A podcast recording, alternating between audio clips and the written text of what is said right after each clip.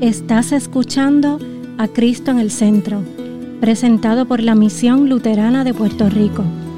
Ahora, una reflexión bíblica por el pastor James Nuendorf. Una lectura de San Juan capítulo 2, versículos 1 a 11. Al tercer día se celebraron unas bodas en Caná de Galilea, y ahí estaba la madre de Jesús. También Jesús y sus discípulos fueron invitados a la boda. Cuando se terminó el vino, la madre de Jesús le dijo, Ya no tienen vino. Jesús le dijo, ¿Qué tienes conmigo, mujer? Mi hora aún no ha llegado. Su madre dijo a los que servían, Hagan todo lo que Él les diga. En ese lugar había seis tinajas de piedra para agua como las que usan los judíos para el rito de la purificación, cada una con una, una capacidad de más de 50 litros. Jesús les dijo, llenan de agua estas tinajas, y las llenaron hasta arriba. Entonces les dijo, ahora saquen lo que está ahí y llévenselo al catador. Y se lo llevaron. El catador probó el agua hecha vino sin que él supiera de dónde era, aunque sí lo sabían los sirvientes que habían sacado el agua.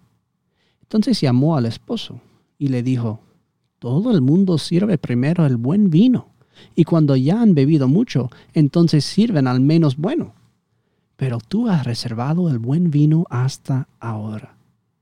Este principio de señales hizo Jesús en Caná de Galilea y manifestó su gloria, y sus discípulos creyeron en él.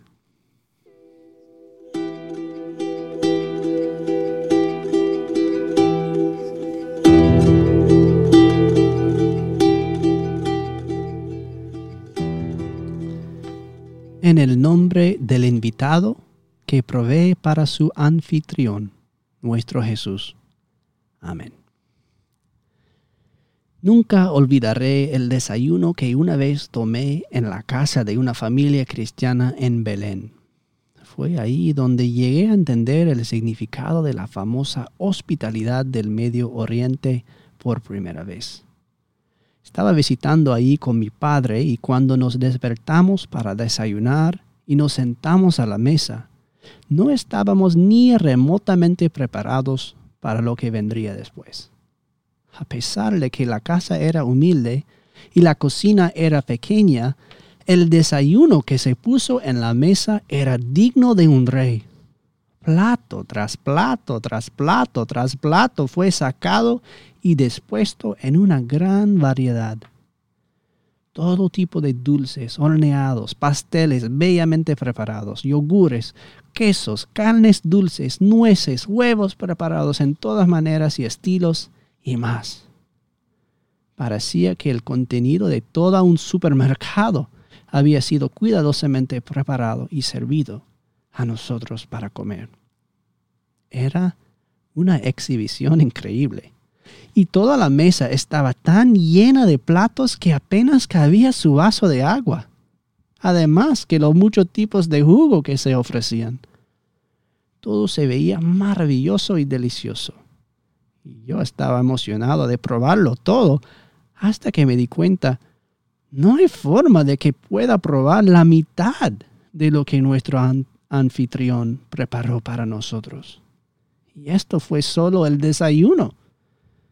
A pesar de que estaba sorprendido y agradecido por la generosa ofrenda de comida de nuestro anfitrión, comencé a preocuparme por ofender. ¿No puedo comer todo esto?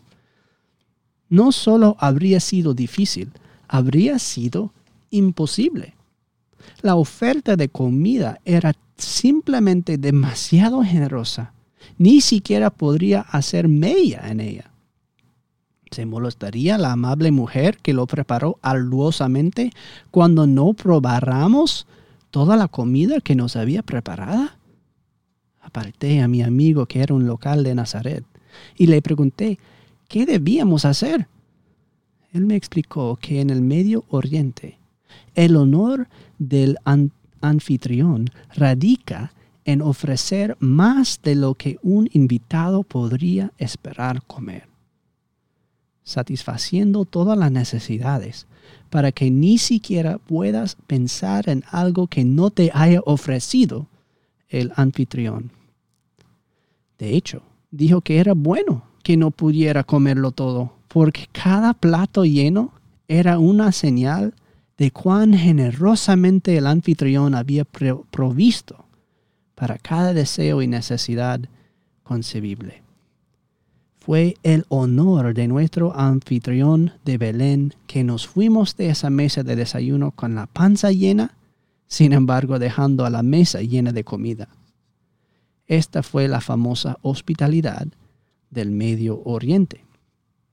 Considere entonces qué terrible deshonra debe haber sido para los anfitriones de esta boda en Caná haberse quedado sin vino en su banquete de bodas no habían podido proporcionar a sus invitados no solo un banquete extravagante inexhaustible, sino la provisión más básica de una boda judía del primer siglo.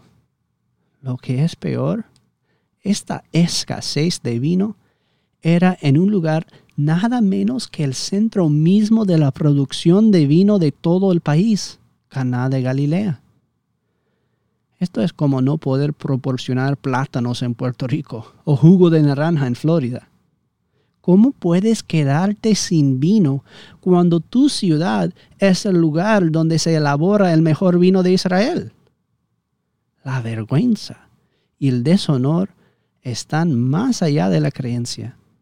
Para siempre estos novios serán famosos, no por su hospitalidad, sino por su falta de provisión, la boda de los tacaños. ¿Qué esperanza hay para un matrimonio como este si el novio ni siquiera puede proporcionar suficiente vino para la boda? ¿Podrá mantener a su novia incluso durante un año de su matrimonio? En el momento en que el vino se agota en la boda, el desastre está a solo unos minutos de distancia para esta pareja. Solo una cosa se interpone en el camino de esta catástrofe social. Uno de los invitados es el Señor Jesús. El invitado que proveerá para sus anfitriones. El que no dará solo lo suficiente, sino tanto que nadie podría siquiera soñar con quedarse sin vino. Seis enormes jarras de piedra del mejor vino que nadie haya probado jamás. Lo mejor para el final.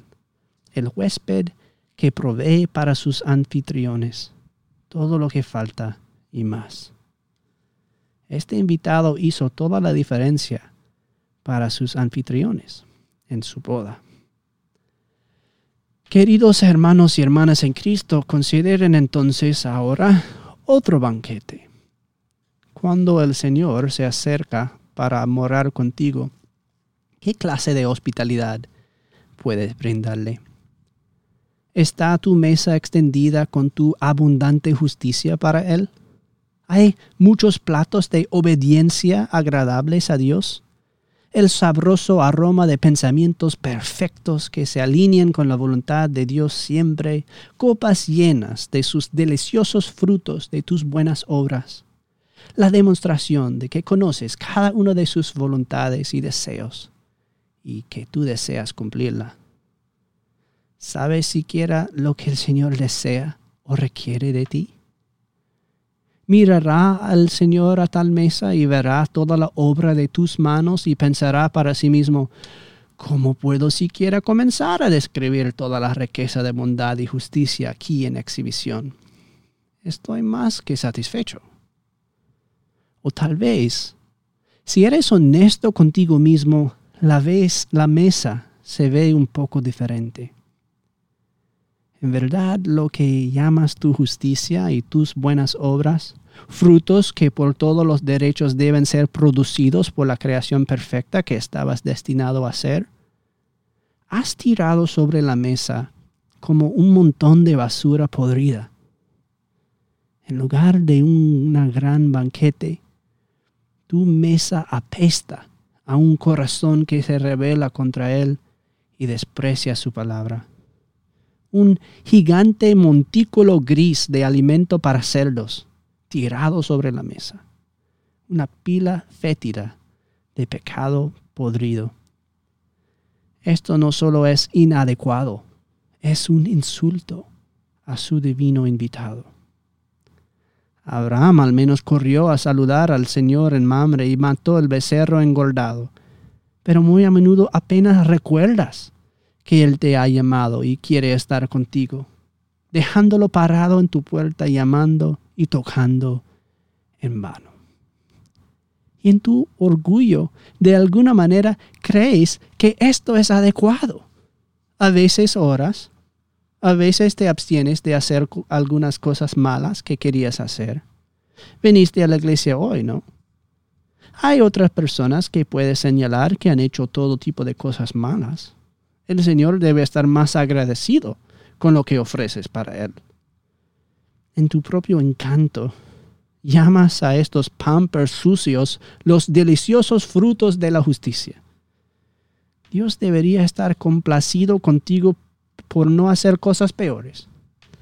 Tienes el descaro asombroso de impresionarte contigo mismo sirviendo una mesa así. He hecho una ofrenda agradable al Señor. Bueno, lo suficientemente bueno de todos modos. ¿Qué más debe esperar? Y así, junto con el resto de esta creación caída, demuestra ser algo mucho menos honorable que una boda que no puede proporcionar vino para sus invitados en el país vinícola, vinícola de Caná de Galilea, porque eres la viña divinamente plantada que no proporciona nada más que uvas agrias para su creador, un sabor amargo y repugnante que él debería escupir de su boca la justicia perfecta es lo que fuiste hecho para producir y te encuentras muy deficiente. Una higuera sin frutos debe ser cortada. Una rama que no está conectada a la vid se seca y se arroja al fuego. ¿Qué de ti entonces? Pero ahora la maravillosa sorpresa aunque ustedes son anfitriones criminalmente terribles. Tienes un invitado diferente a cualquier otro. Uno que no vino para ser servido, sino para servir y dar su vida como rescate por muchos. El siervo maestro en el banquete, que aunque él por todos los derechos es el invitado del honor, se pone la toalla del sirviente para lavar los pies apestosos de sus anfitriones indignos. Quien bebe alegremente la amarga copa del juicio, quien mastica y ahoga la comida podrida de tu pecado que le has dado, quien se traga la muerte misma de tu mano, quien dice, beberé la copa de la ira de Dios por ti quien bebe la hiel amarga y el vino agrio de una esponja que le sirves mientras cuelga de tu cruz. Oh Jesús, ¿qué haces por nosotros? Un invitado que ahí, en la fría salón de una tumba prestada, te extiende una mesa en el valle de la sombra de la muerte, quien se ofrece a sí mismo como el sabroso guiso ofrecido a Isaac por Jacob el rico sabor de sus propias obras perfectas, el dulce vino de su propia sangre derramada por sus pecados. Jesucristo, quien por su cruz convierte el agua rancia de nuestros débiles intentos de autojustificación en el vino que fluye de gozo extraído de los pozos de la salvación. Quien ordena a los siervos obedientes, ministros de su palabra, que deban hacer lo que Él les diga, llenar los frascos y servir el vino. Los méritos y las obras de Jesús se extienden sobre una mesa que está tan llena de bondad y rectitud que incluso el Padre Celestial está más que satisfecho con la perfecta hospitalidad de esta mesa desabundante. El invitado, que es el anfitrión, habla a los siervos. Perdonan sus pecados. Dales mi palabra, consuélalos en mi nombre, lávalos con agua y hazlos parte de mi familia. Dales mi cuerpo y mi sangre para comer y beber exactamente como te he mandado. Este es ahora el banquete del Señor. Y así Jesús, el huésped a quien le diste toda la basura apestosa de tu pecado, convierte tu deshonra y vergüenza en alabanza y honor frente a todos. Desde los ángeles en el cielo hasta el Padre en su trono, los cielos se regocijan por cada pecador que se arrepiente. En esta gran boda hay gozo y baile, debido a la justicia que Él ha provisto para cada mandamiento de su ley en el que te has quedado corto. ¿Qué clase de invitado es Él? Qué honor que Él se haya humillado a sí mismo para venir y morar con nosotros, pobres pecadores. Pero Él también tiene una mesa y el invitado que es el anfitrión te invita a participar en la abundancia que Él te proporciona. Amigo, dice, sube al lugar más alto y siéntate a mi lado. En este banquete Él te da perdón, paz y vida en una abundancia que no tiene límite ni fin. Mira a qué tipo de fiesta de bodas estás invitado por la eternidad probarás y verás que el Señor es bueno en infinita variedad, plato tras plato maravilloso, un jardín lleno de frutos que deleitan y en su centro el árbol de la vida del cual el Cordero fue inmolado sobre el árbol de la muerte. Te da a sí mismo para que comas, para que puedas vivir para siempre. Porque Él es el pan y Él es el vino. Yo soy el pan vivo que descendió del cielo. Si alguno come de este pan, vivirá para siempre. Y también el pan que daré por la vida del mundo es mi carne. Mi sangre es verdadera bebida y mi carne es verdadera comida. Oh, qué honor hay para este invitado que se ha convertido en el anfitrión. Y qué honor para esos anfitriones fallidos que se han convertido en sus invitados. Ahora pues, que la paz que sobrepasa todo entendimiento los fortalezca y los preserva en Cristo Jesús para vida eterna. Amén. Esta ha sido una presentación de la Misión Luterana de Puerto Rico, a Ministry of the Lutheran Church Missouri Synod. Para conocer más, visítanos en www.cristoenelcentro.com.